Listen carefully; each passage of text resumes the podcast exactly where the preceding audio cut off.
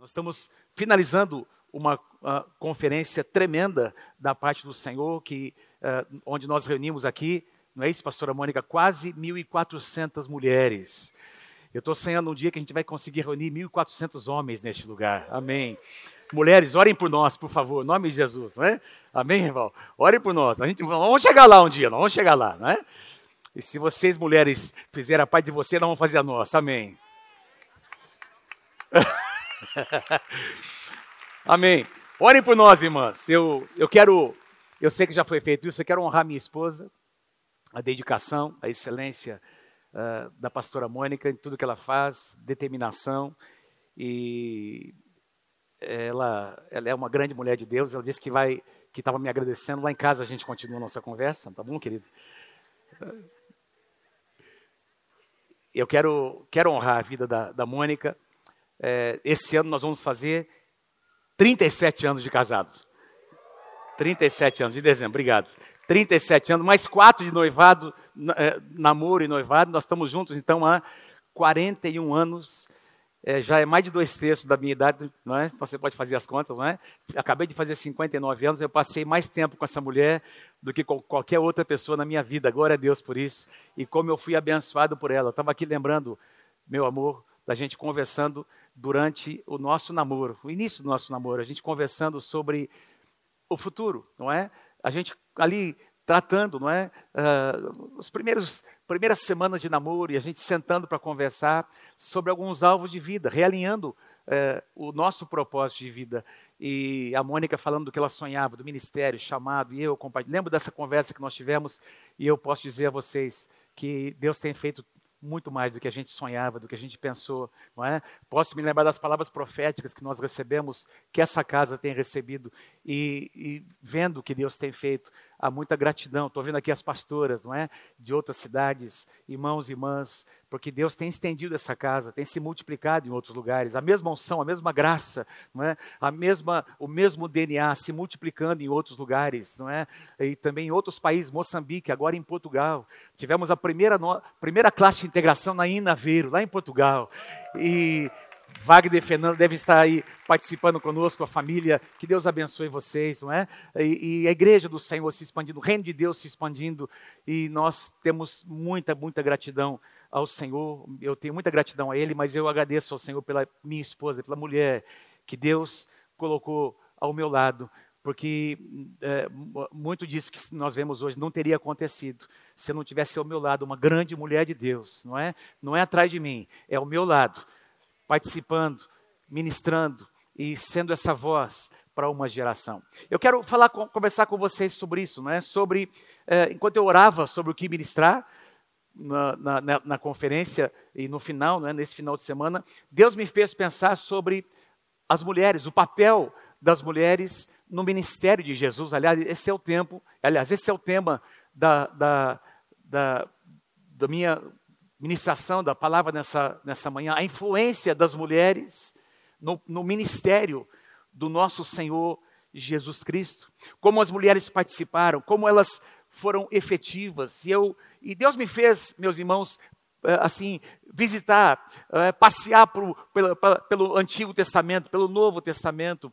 E a gente não pode é, deixar de, de considerar Uh, porque a gente lê às vezes algumas coisas na palavra e a gente não consegue entender a profundidade daquilo, e, porque nós não estamos naquele contexto. Nós vivemos numa época em que as mulheres têm liberdade para ir e vir, elas têm a sua expressão, não é? A nossa igreja é uma igreja que dá espaço para as mulheres. Quem pode dizer amém?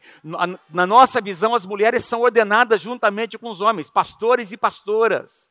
Então nós não ordenamos pessoas, é a visão que Deus nos deu, nós ordenamos casais, nós levantamos casais na liderança, na supervisão, não é? nos diversos níveis. As, as, as mulheres têm espaço nessa igreja para ministrar, mas nem sempre foi assim. O contexto em que a Bíblia foi uh, escrita, não é? o contexto cultural, ele apresentava diversas, muitas limitações impostas pela cultura. Então, antes de eu entrar na palavra, eu quero falar um pouquinho sobre algumas dessas limitações que são históricas, culturais, não é? Que tinham a ver com uma, uma cultura patriarcal, não é? Que foi necessária por um tempo, não é? Uh, dentro do propósito de Deus, porém, no coração de Deus, Deus nunca planejou que a mulher estivesse em segundo plano.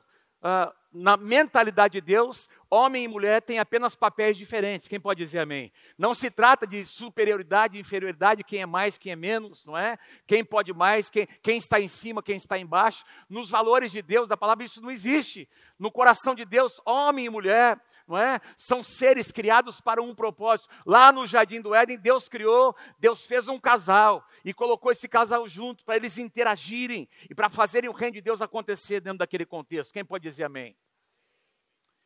Mas a cultura impôs limitações. Por exemplo, lá no Antigo Testamento e até os tempos de Jesus, as mulheres solteiras eram praticamente propriedade dos seus pais, e quando elas se casavam, se tornavam propriedade dos seus maridos, respectivos maridos. Então, quando, ah, por exemplo, se fala na possibilidade de, de um divórcio, um novo casamento, no contexto da palavra, né, a tradição dos judeus estabeleceu uh, regras que privilegiavam os homens. Os, os, homens se divorciavam pelos motivos mais banais, coisa que as mulheres não podiam fazer. A valorização das mulheres estava ligada a atividades domésticas e a gerar filhos. Para vocês terem uma ideia, as mulheres nem entravam, normalmente nem entravam nas estatísticas. Você vai encontrar na palavra diversas vezes, ah, esse era o número de homens, sem considerar as mulheres e as crianças. Por que não? Mas está na palavra. Ah, 600 mil homens saíram lá do, do Egito, sem contar as mulheres e as crianças.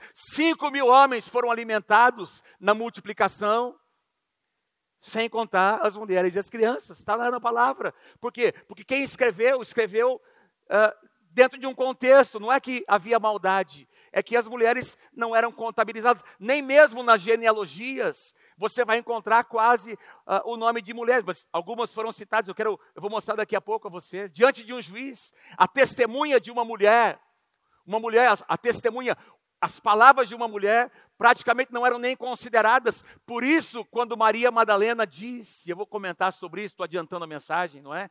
Maria Madalena presenciou a ressurreição do Senhor Jesus, os homens não acreditaram. A, a, a, o testemunho de uma mulher não era considerado. Nas refeições, normalmente as mulheres nem se assentavam na mesa com os homens. Na esfera espiritual, nas sinagogas, e no templo havia uma repartição especial para as mulheres, elas não estavam com os homens, os homens interagiam, perguntavam, mas as mulheres apenas ouviam. Então havia, meus irmãos, presta atenção, era algo cultural, isso não havia sido imposto. Uh, uh, muitas dessas práticas começaram a ser impostas, melhor dizendo, ao longo do, dos anos, pela cultura, não é? pelas tradições judaicas. Além disso, havia um jugo, presta atenção no que eu vou dizer, havia um jugo subentendido, não é? Poxa, Eva foi a mulher, segundo esse, esse conceito, foi por causa de Eva que o pecado entrou na raça humana, então, espiritualmente falando, a mulher carregava um tipo de jugo, não é? Por, por ter sido responsável, entre aspas. Tem um livro muito legal que uh, eu não lembro o nome do autor, o, o, o, tema do livro é O Silêncio de Adão. E o principal questionamento, eu não sei se é Larry Crabb, né? E, e, e qual que é o, o, a tônica, não é? A mensagem principal do livro, não é? Uh, uh, onde é que estava Adão quando Eva? Onde é que estava Adão quando Eva primeiramente experimentou o fruto? Ele deveria estar protegendo a sua esposa, deveria estar ao lado da sua esposa, guardando a sua esposa. Então, fala sobre a omissão de Adão, ou seja, o pecado de Adão e Eva foram os dois que pecaram, mas, mas Eva, aliás, a mulher trazia sobre si esse jugo de uh, subentendido, não é? é? é? como se as mulheres fossem responsáveis, e aí, meus irmãos, nesse contexto surge o Senhor Jesus Cristo quebrando todos esses paradigmas. Quem pode dizer amém? As boas novas do Evangelho, as boas novas do Evangelho incluíam, meus irmãos, a volta às origens, ao padrão original, em que Deus estabelece um homem e uma mulher. Se Deus tivesse a intenção de fazer da mulher um ser inferior, ele teria feito a mulher do, de um dos pés de Adão, mas fez de uma das costelas, tirou do seu lado, para que ela pudesse coagir, interagir, participar. Eu estou olhando aqui as pastoras que estão aqui, as nossas pastoras aqui da igreja. Eu estou olhando para as pastoras aliançadas que estão plantando igreja. Sem essas mulheres de Deus, os seus maridos não estariam fazendo o que eles estão fazendo. Eu conheço cada uma, cada uma delas. Nós conhecemos. Para exercerem papéis juntos, socialmente, na família, na igreja. Quem pode dizer amém? Então, eu, eu antes de falar sobre Jesus, é? eu quero falar sobre a linhagem do Senhor Jesus, lá no Antigo Testamento, antes do nascimento, irmãos. Aproximadamente quatro mil anos antes do Senhor Jesus se manifestar em carne como Messias, segundo a cronologia bíblica, o que dizem, aproximadamente quatro mil anos foi o que aconteceu no Éden. O pecado aconteceu no Éden. Segundo o que muitos dizem, de Adão até Abraão passaram-se dois mil anos, de Abraão até Jesus mais dois mil anos. É, e nós encontramos nessa, nesse momento em que o casal peca, irmãos. Gênesis capítulo 3, a primeira profecia, presta atenção, a primeira profecia sobre o Messias está lá em Gênesis capítulo 3, versículo 15, quando Deus faz uma declaração para a serpente, que representava Satanás, que era o próprio Satanás. O que é que Deus disse para a serpente? Eu colocarei inimizade entre você e a mulher. Veja, quando, logo após o pecado, queridos, Deus vem ao, ao jardim do Éden para dialogar, para conversar com Adão e Eva. Ele conversa com Adão e com Eva, mas com a serpente ele não conversa. Com a serpente, para a serpente ele apenas dá uma sentença, porque Deus não veio para conversar com Satanás. Deus não veio para negociar com Satanás. Quem pode dizer amém? E a primeira palavra que Deus liberou para a serpente, para Satanás, eu colocarei inimizade entre você, serpente, e a mulher, entre a sua descendência e o seu descendente. Aliás, o descendente dela. O descendente da mulher aqui representava eh, Deus estava falando sobre o próprio Jesus. Este, o descendente, Jesus, lhe ferirá a cabeça. Você, serpente, será ferido na cabeça mortalmente pelo descendente da mulher. E você vai ferir o seu calcanhar. Sim, Jesus foi ferido na cruz do Calvário, mas ele ressuscitou o terceiro dia. Agora, a primeira profecia sobre Jesus diz que, irmãos, diz que a cabeça da serpente seria pisada. Pisada. Romanos capítulo 16, versículo 20 diz em breve, Paulo diz aos Romanos, Romanos 16, 20, em breve o Deus da paz esmagará a serpente, Satanás, debaixo dos pés de vocês, igreja do Senhor Jesus. A sentença foi dada na cruz do Calvário, mas amados, acontecerá, está acontecendo e vai se materializar na segunda vinda do Senhor Jesus Cristo. A cabeça da serpente será definitivamente esmagada. Quem pode dizer amém? É uma atuação da igreja. Mas o que me chama a atenção é, na primeira profecia, a mulher está incluída. Olha, eu vou colocar inimizade entre você e a mulher. E a gente sabe que essa é uma, uma, uma realidade, não é? Na humanidade, a inimizade entre Satanás e o homem. Mas foi dada uma sentença. E durante todo o Antigo Testamento, eu poderia citar muitas mulheres que foram citadas inclusive aqui na conferência, eu quero apenas mencionar algumas que fazem parte da linhagem do Senhor Jesus. Sara, esposa de Abraão.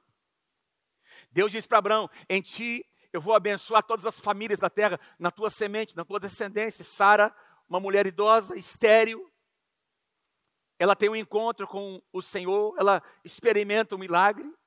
Nasce Isaac. Isaac casa com Rebeca também estéreo, não é?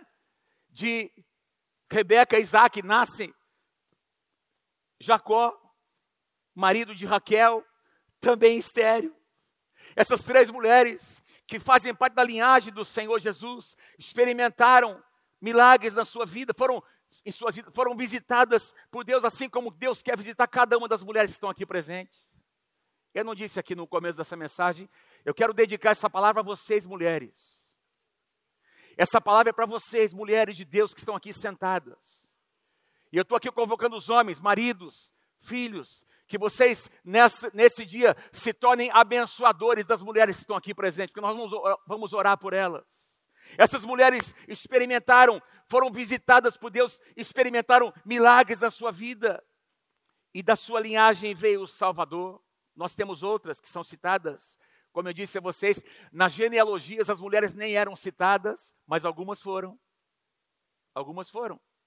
Em Mateus, por exemplo, nós encontramos quatro mulheres citadas: Tamar, esposa de Judá, Raabe, esposa de Salomão. Vocês conhecem a história de Raabe, uma, história, uma linda história. Ruth, esposa de Boaz, e Batseba, mulher de Davi, mãe de Salomão. Quatro mulheres citadas na genealogia que, que foram incluídas, algumas delas como Raabe, e outras faziam parte da, da linhagem, aliás, da, da, da, da, tribo de Judá, assim como a própria Maria, foram incluídas na linhagem da tribo de Judá.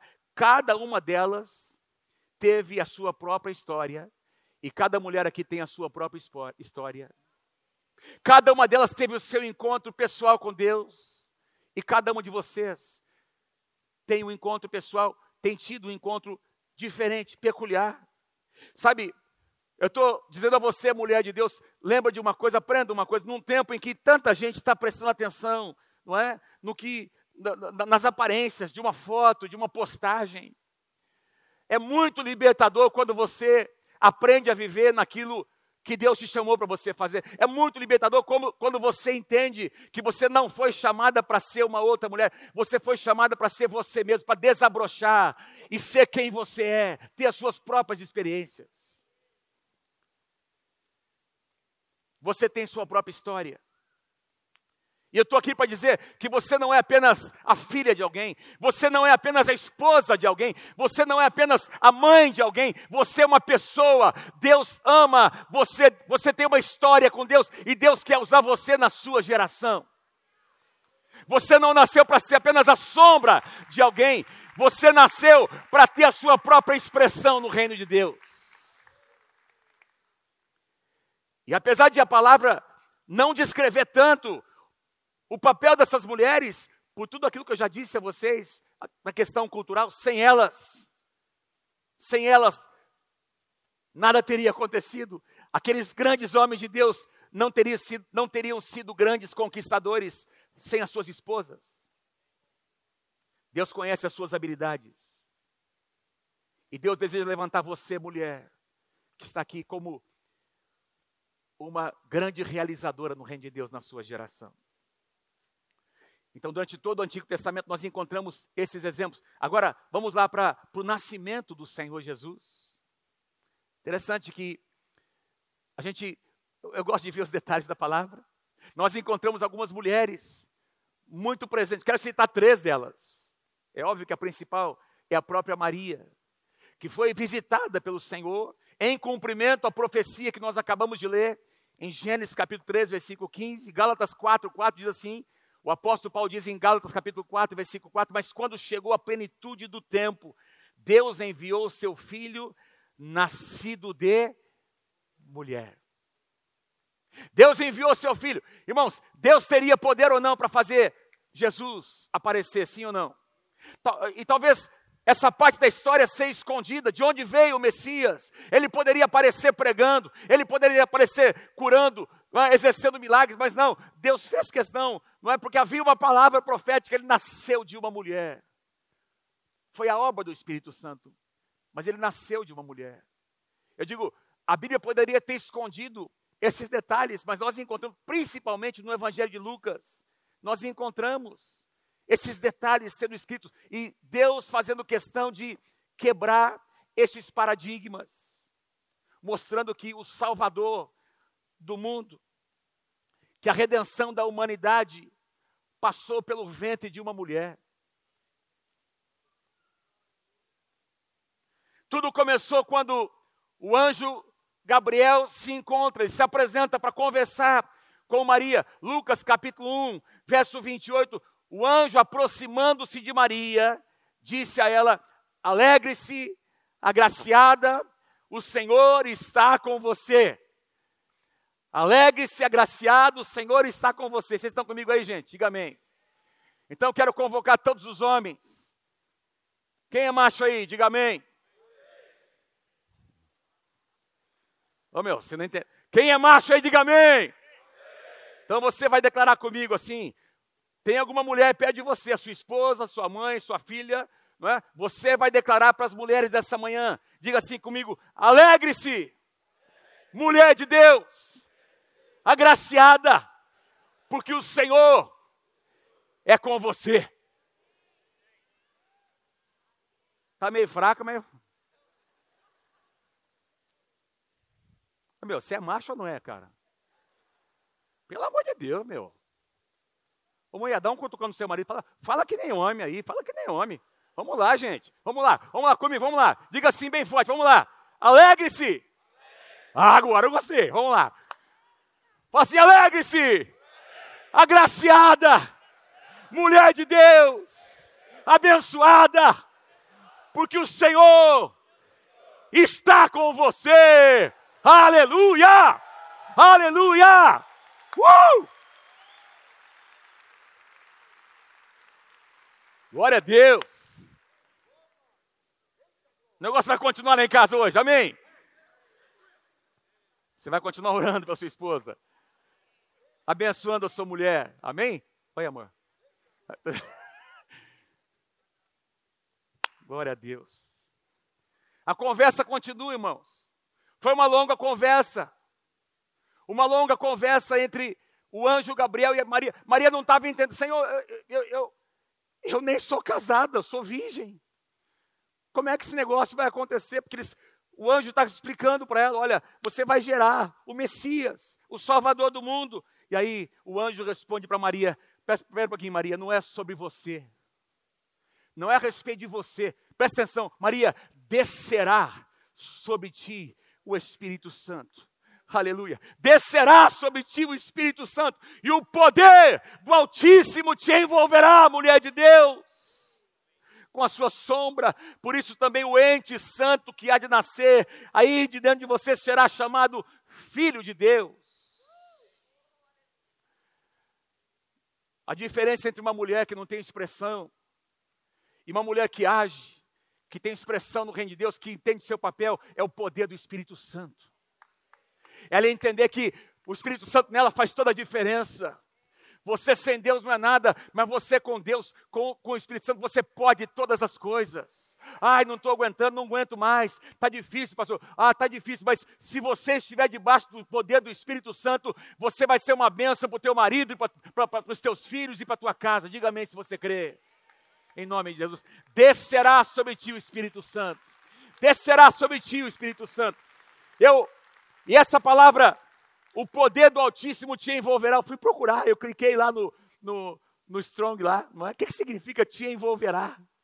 Gente, eu encontrei algo maravilhoso. É, é, interessante como a gente às vezes não consegue entender o poder de uma, de uma, de uma expressão que às vezes no português não tem aquela força. Essa palavra te envolverá significa o Espírito Santo te surpreenderá. Envolvendo a sua vida em momentos específicos em que houver uma demanda em que houver uma dificuldade, em que houver uma enfermidade. E eu tenho visto isso acontecer aqui. Tem famílias que eu estou olhando para algumas delas aqui. Você só está aqui, marido, porque a tua esposa se levantou debaixo do poder de Deus. Você só está aqui, alguns dos filhos, adolescentes, crianças, você só está aqui porque a tua mulher é uma mulher de oração, a tua mulher se converteu primeiro, aliás. Foi ela que trouxe você. Foi assim, pastor Luiz.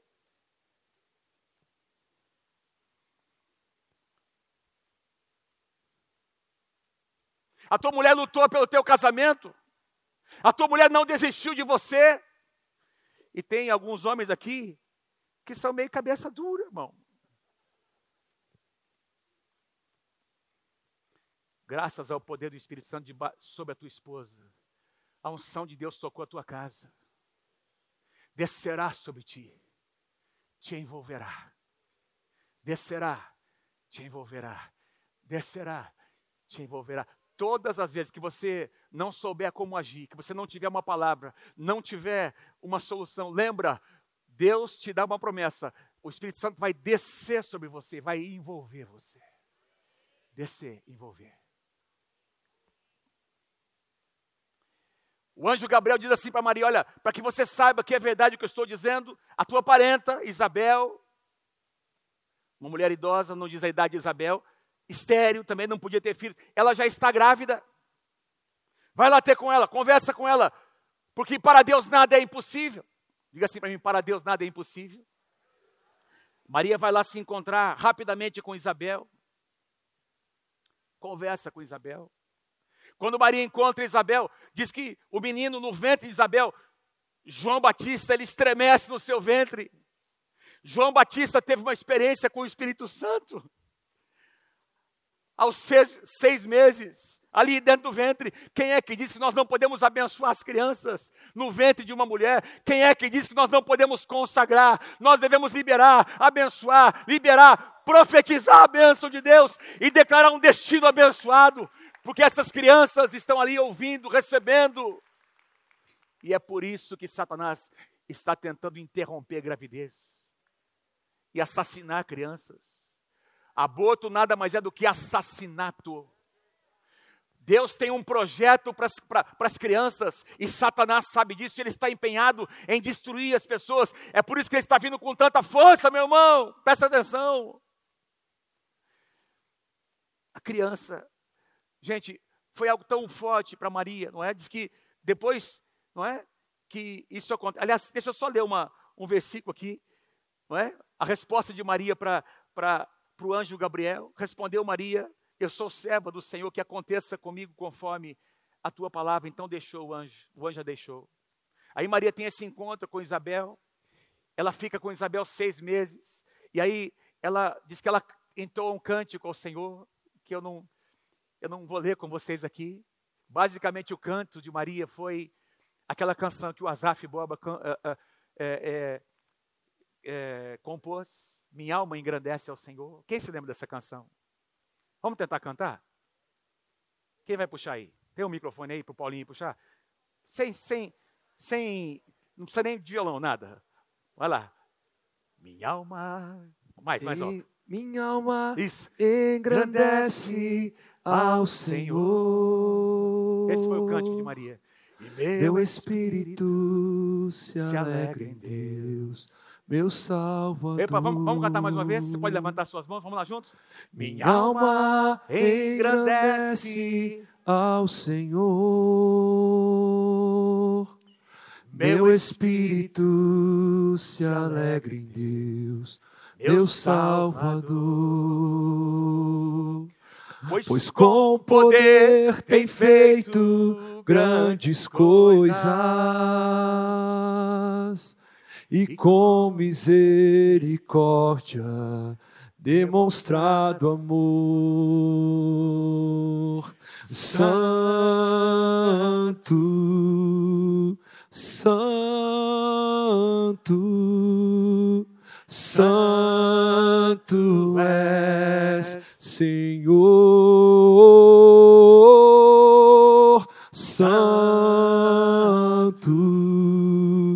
Santo, Santo. És, Senhor. Tem enchido nossas lâmpadas com o óleo do Espírito tem feito sua vide florescer,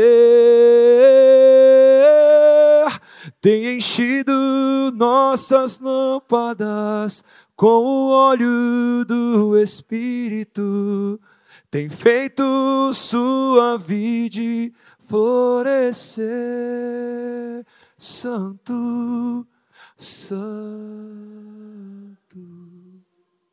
Santo. Santo és, Senhor, Santo, Santo, Santo és, Senhor. Aleluia. Aleluia, aleluia, aleluia.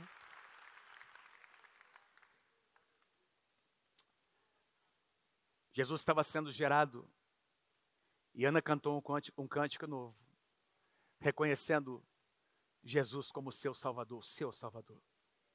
Reconhecendo Jesus, que era apenas um embrião, alguma coisa ainda informe, não tinha forma, estava acontecendo, porque ela passou seis meses ali com, com Isabel. E durante essas semanas e meses, Ana, a, a, Maria reconhece o Salvador dentro do seu ventre. Que mulher de Deus. Irmãos, quando Maria ganha o bebê, Jesus nasce, segundo a tradição dos judeus, Antigo Testamento, a mulher precisava passar por um tempo de purificação, por causa das situações envolvendo o parto. Aqueles dias se passam, e a Bíblia diz que Maria José vêm até o templo para, para que Maria pudesse passar por esse processo de, de purificação, oferecer ali um sacrifício ao Senhor. E olha o que nós encontramos aqui, irmãos. Uma mulher de Deus. Tem apenas dois versículos na Bíblia, no Novo Testamento, falando sobre essa mulher de 84 anos. 84 anos, uma mulher chamada Ana, profetiza.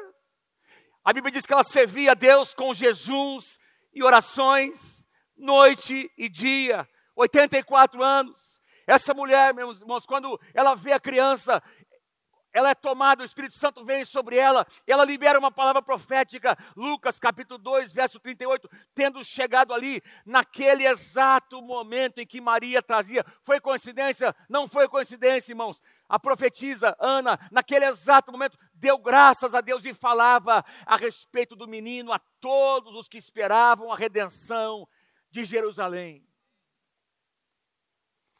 São detalhes. Maria, Isabel, Ana, reconhecendo o Messias, reconhecendo a redenção, que alguma coisa nova estava acontecendo. Irmãos, nós precisamos liberar as mulheres dessa casa. Nós precisamos dizer, mulheres, vocês vão fazer parte do mover de Deus na sua geração. Vocês vão entender os tempos e as estações de Deus. Vocês estarão no lugar certo, na hora certa. Não se trata de coincidências, trata-se de estar no lugar certo, na hora certa. Assim como Maria gerou o Messias, Deus está levantando mulheres para gerar o mover do Espírito Santo nesses dias, para gerar alguma coisa nova na sua casa. Tem algo novo para acontecer com os seus filhos, tem algo novo para acontecer no seu casamento, tem algo novo para acontecer no seu trabalho. Começa a gerar, começa a interceder. E aí, meus irmãos, vai passar o tempo, enquanto você ora, enquanto você intercede, Deus está gerando aquele mover e vai acontecer no tempo de Deus. Deus vai ouvir a tua oração. Deus vai ouvir a tua oração. Não apenas no nascimento, também durante todos os 30, durante todo o ministério, três anos e meio de ministérios. Jesus começou aos 30 anos de idade.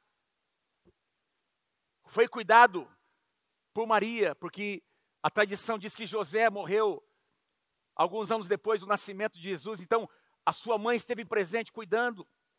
E Diz que ela guardava todas as coisas. Ela imagina as conversas que eles tiveram durante todo esse tempo juntos.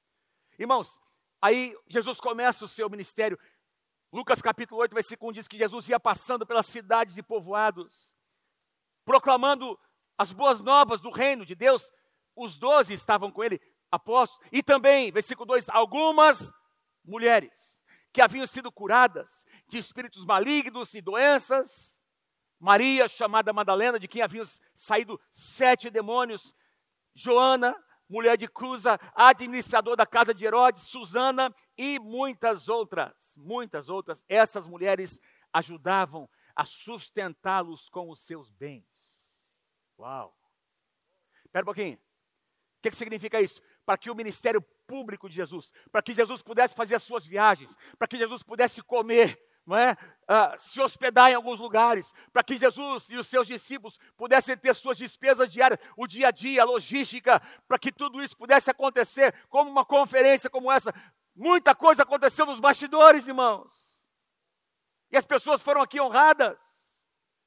O que a palavra está dizendo? Para que o ministério público de Jesus acontecesse, pudesse acontecer, não poucas, muitas mulheres. Opa! Muitas mulheres trabalharam nos bastidores, orando, intercedendo, sustentando o ministério de Jesus, investindo financeiramente. Mulheres da alta sociedade, cujos maridos nem eram convertidos, estavam ali servindo. Elas tiveram a sua experiência.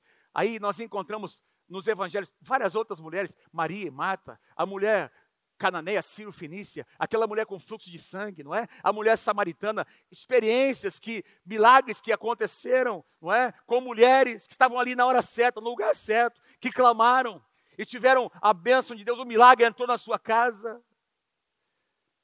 Louvado seja o nome do Senhor. Eu estou aqui para profetizar em nome de Jesus. Que vocês, mulheres, não vão assistir o mover de Deus. Vocês farão parte do mover de Deus na geração de vocês. Vocês não, não, não tiveram uma experiência com Deus de novo nascimento apenas para assistir o mover de Deus. Vocês vão fazer parte daquilo que Deus está fazendo nessa geração. Eu estou aqui declarando para essas pastoras: vocês serão pregadoras que vão pregar a palavra de Deus com poder e autoridade. Sinais e maravilhas, pastora Cidinha, vão acompanhar o ministério de vocês.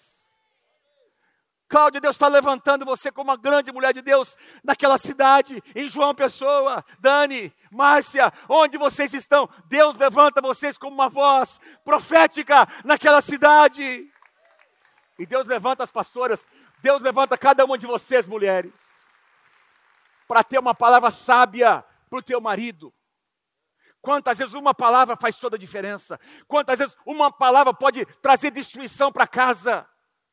Ou pode edificar uma casa. A Bíblia diz que a mulher sábia edifica o seu lar, mas a tola, com seus lábios, com as suas palavras, destrói a sua casa. Eu estou olhando aqui para mulheres conquistadoras, eu estou olhando aqui para grandes mulheres de Deus que vão abençoar a sua casa, que vão levantar a sua casa, que vão interceder por seus maridos, que vão se levantar de madrugada. Aquele filho que saiu, aquele, aquela filha que está nas drogas, a sua oração estará diante de Deus, e aquele filho, aquela filha, eles retornarão para a casa do Senhor por causa da tua oração.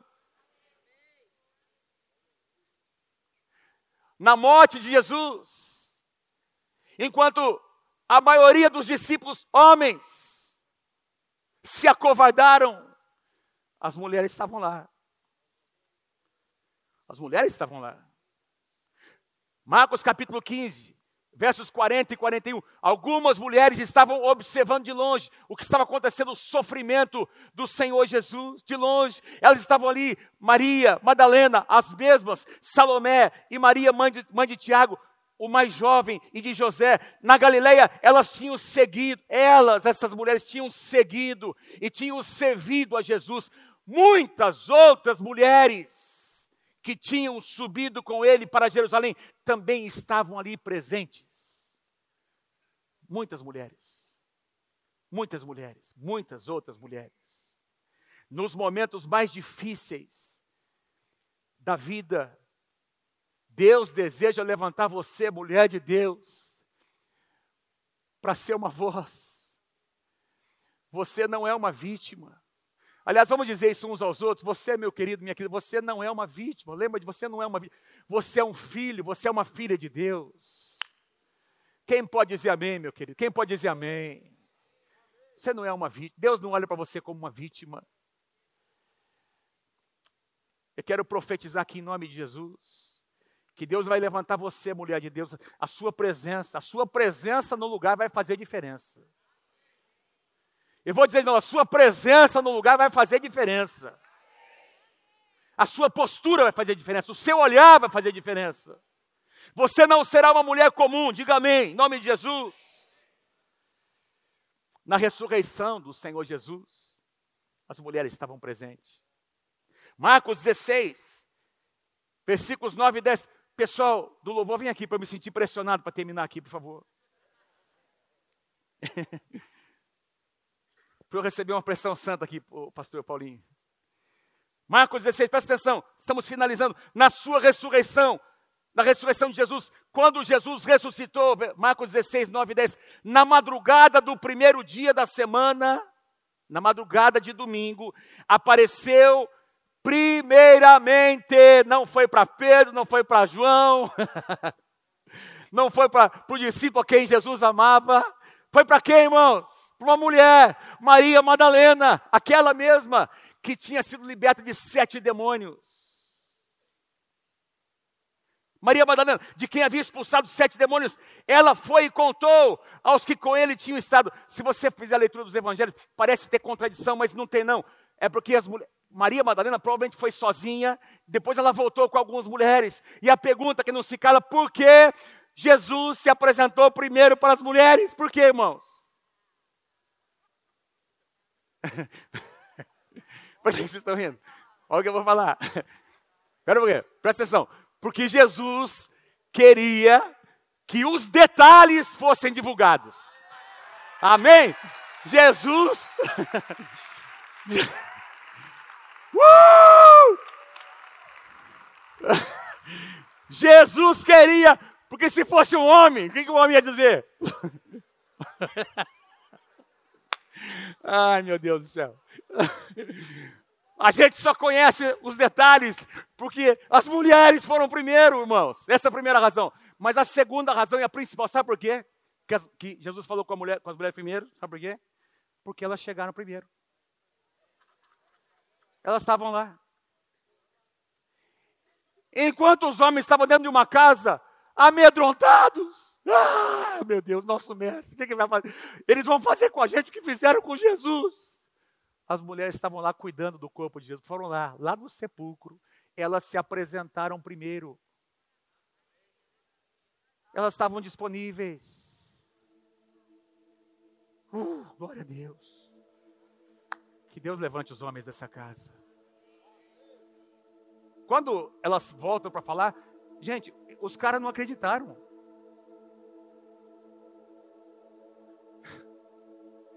Lembra que eu falei no começo? O testemunho de uma mulher não valia para uma cultura, mas valia para Deus. Deus escolheu uma mulher para ensinar alguma coisa. Eu poderia continuar, irmãos. Enquanto eu estava preparando, lembrei de um livro que eu li há muitos anos atrás. Eu tive o privilégio de conhecer uma igreja na Coreia, na época em que essa igreja estava crescendo, se multiplicando, nos anos 90. Fui duas vezes para a Coreia, vários pastores foram para lá era na época a maior igreja do mundo. Quando eu fui, quando eu estive lá nessa igreja, lá em Seul, na Coreia, essa igreja tinha 750 mil membros. Essa igreja tinha mais de 50 mil grupos familiares, células. E esse pastor contou a história de como essa igreja nasceu e se multiplicaram as células. Diz que ele, Deus colocou no coração dele sobre grupos pequenos. E ele chamou, convocou os homens da igreja veio lá uma meia dúzia de gato pingado. Ele queria compartilhar a visão de Deus, ficou frustrado. Pouquíssimos homens vieram.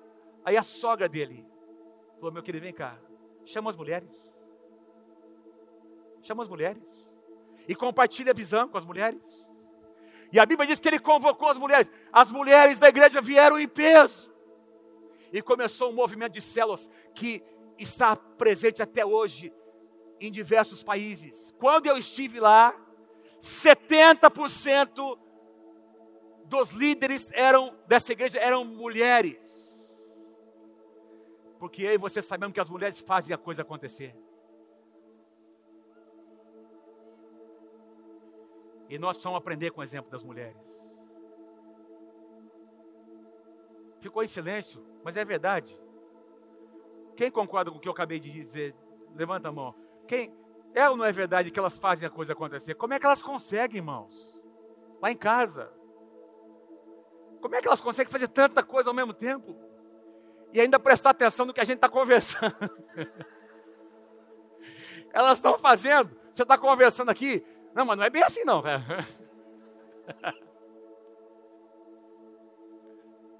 Eu quero finalizar. Quando a igreja nasceu no livro de Atos, Atos capítulo 2. Jesus diz assim: Olha, fiquem em Jerusalém Fica em Jerusalém porque a promessa vai tem uma promessa para vocês. Os discípulos foram para lá. Ele foi levado aos céus. Atos capítulo 2 diz que, aliás, Atos capítulo 1, todos estes, versículo 14, perseveravam unânimes em oração com as mulheres, inclusive Maria, a mãe de Jesus, e com os irmãos dele. Lá, no meio daqueles 120 discípulos no cenáculo, tinha todas aquelas mulheres que estavam ali acompanhando o ministério de Jesus, estavam ali naquele quarto superior. Quando o Espírito Santo desceu, tomou conta daquelas, todos eles foram cheios do Espírito Santo e essas mulheres estavam presentes. Aí começaram a falar em línguas. Tinha lá judeus de todos os lugares, diversas nações que tinham vindo por causa das festas. Eles começaram a ouvir, irmãos, as pessoas glorificando a Deus na sua própria língua. E eles começam a perguntar: o que é está acontecendo? Diz que Pedro começou a pregar a palavra do Senhor. Sabe qual foi a palavra de Pedro? Atos capítulo 2. A partir do versículo 16, Pedro diz assim: Olha, isso é o que foi predito, isso é o que foi profetizado pelo profeta Joel, presta atenção. Olha, isso foi profetizado. O que vocês estão vendo hoje foi profetizado no Antigo Testamento. Nos últimos dias, diz Deus: Eu derramarei o meu espírito sobre todos os povos. Presta atenção agora, irmãos. Eu gosto dos detalhes da palavra. Os seus filhos e as vossas filhas profetizarão os jovens terão visões, os velhos terão sonhos, e até sobre os meus servos e as minhas servas, eu derramarei o meu espírito naqueles dias. A promessa de visitação de Deus incluiu as mulheres. Profetizarão. A palavra profetizar aqui significa elas vão proclamar a palavra, elas vão declarar a palavra, elas vão pregar a palavra, elas vão exortar, elas vão edificar, elas irão admoestar, será uma palavra viva saindo da sua boca, elas profetizarão. Profetizarão. Sim, Deus chamou vocês, mulheres, para que vocês profetizem. Profetizem na sua casa, profetizem nas ruas da sua cidade profetizem no seu trabalho, profetizem na igreja, profetizem quando você for fazer o cabelo, a unha, profetiza. Quando você estiver conversando com uma amiga, profetiza, libera a palavra, profetizarão. E eu quero ler um último versículo, prometo que é o último, Salmo capítulo 68, versículo 1. Um versículo que eu me lembrei enquanto preparava essa mensagem, Salmo 68, versículo 1, uma palavra profética para as mulheres. O Senhor deu a palavra, grande é a falange das mensageiras das boas novas. Numa outra tradução diz: O Senhor deu a palavra, grande foi a multidão de mulheres organizadas para a guerra que publicaram a palavra do Senhor o Senhor liberou uma palavra. Grande foi a multidão de mulheres que se levantou para proclamar, para reproduzir, para multiplicar a palavra que Deus liberou.